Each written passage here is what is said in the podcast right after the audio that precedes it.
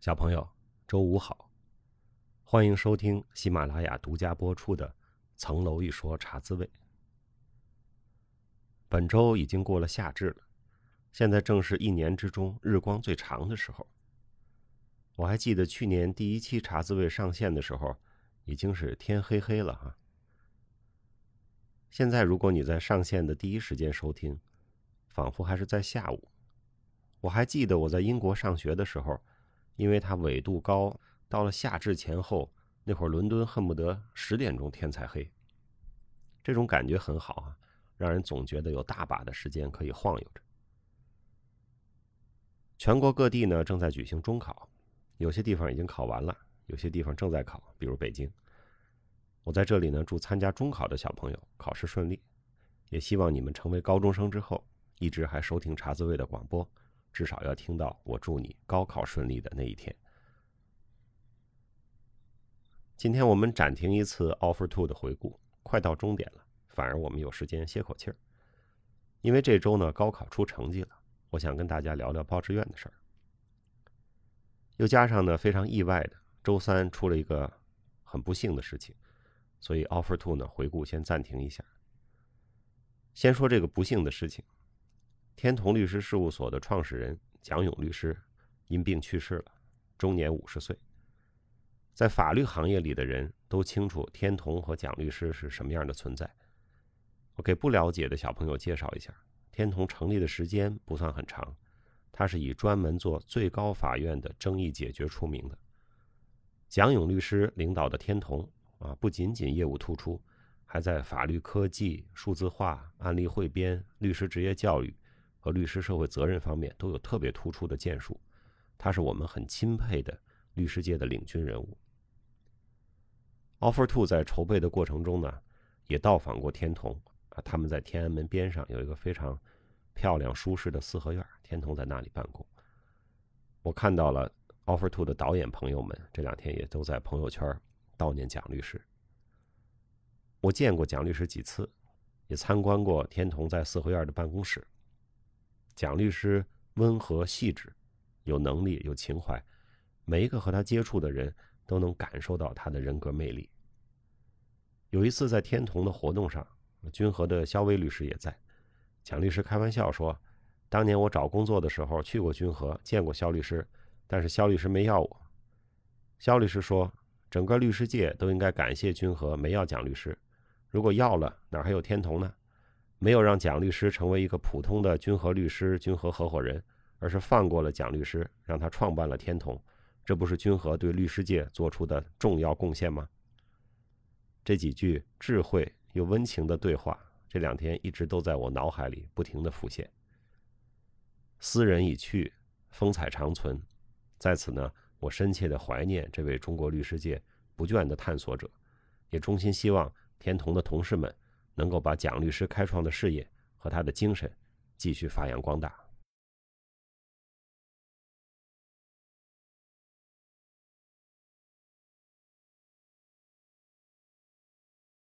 接着呢，我们来说说我今天准备的主要的话题啊，就是高考出分了，该报志愿了。现在报志愿和我高考的时候呢，已经有了很大的不同。当年我是先报志愿后考试。我所在的那个高中呢，成绩不错，大概有三分之二的人啊都要报北大清华，它有一种互相壮胆的效应。我那分数出来了，当时不算高啊，感觉就在北大线的上下，志愿也早报完了，就只能交给运气了。我就去敦煌旅游了。我也想跟今年刚刚考完的同学说啊，不管分数高啊低啊，满意不满意，这都是过去的事儿。调整一下情绪啊，好好考虑一下怎么报志愿，准备迎接生活中新的篇章。我高考分数不算特别高，比自己应该考的分要差一点。那旅途中呢，我也自己想了想，到敦煌旅行完了，我也算基本调整好了心态啊，我做好了去第二志愿的准备了。但是结果呢，我还算走运啊，我最终比录取线高了那么几分。当时报纸上是公布每个分数段有多少人的。啊，所以我可以根据我的分数算出来，我在北京市大概是一百零五名左右。北大呢录取的文科生是一百人，当时清华没有什么文科专业招生，所以前面的学生基本上都去北大了。这样一算就知道啊，如果完全按成绩排，我大概差五名。但是最后我进去了，排在我后面呢，应该也有若干人进去了。那这样就只有一个合理的解释，就是前一百名里有人没有报北大。后来我遇到了一个朋友啊，聊天神侃，他说起来，当年他爸不让他考北大，让他报外交学院。外交学院呢是提前录取的，他分数很高，所以他就上了外交学院了。我再一问，我们俩都是一九九八年高考的，那我心里就知道了，这就是给后面腾出了一个北大名额的同学之一了。这么说呢，我也算是占了这个先报志愿的便宜。如果考完了数排名再报，我恐怕会觉得没把握，就不敢报了。我们高中不是三分之二都报了北大清华吗？高考录取榜单那会儿是登在北京青年报上的。我那会儿闲着没事我就数了一遍，有多少同学去了这两所大学？一个年级的人嘛，名字基本都知道，而且他都是挨着的，是吧？一个学校的，当然也不排除有那么几个不知道的啊，就数个大概齐吧。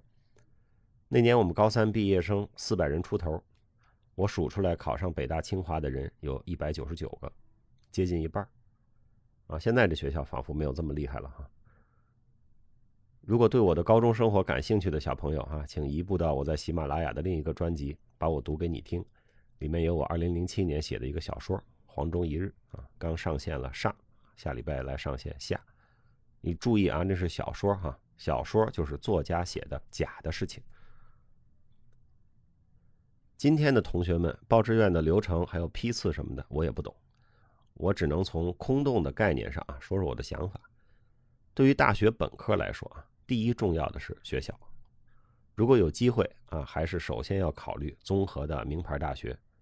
专业在学校这个因素面前，专业因素是次要的。好学校啊，平台广阔，硬件好，机会多。大学生嘛，离开家乡去求学，去自己生活，去为进入社会做准备，那就没有比开眼界、上境界、见世面更重要的事儿了。同样的思路，就还有一个推论，就是尽量要去大城市、发达城市上学。同理啊，那里机会更多，市面更大，经济更有活力。我们知道，欧美有一些超一流的名校在相对偏远的地方啊，或者自成一体，是个独立的大学城、大学小镇。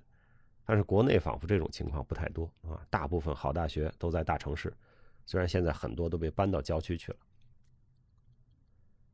学什么专业呢？是个复杂的事情。我觉得首先啊，要从自己的兴趣出发。你压根儿不喜欢、不想学的专业，让你念四年，那是非常痛苦的。其次呢，还得看社会需求，但是这个需求也是变动的，是吧？可能你进去的时候是热门，毕业的时候就是人挤人。本科的专业，我感觉我们学起来一宽不一细，必须要有一个通识的意识啊。学校如果不提供通识教育，自己也要给自己上通识教育。比如同样啊，有法学院有法学和知识产权法两个专业，假设，那我建议你首选法学。还有一些很宽的基础学科的专业也是很好的，比如数学呀、化学呀，我觉得这些选择也都不错。这些基础学科可以打下一个很好的基础，研究生或者以后有机会再转其他更加具体、更加专门的学科啊，比如说计算机啊。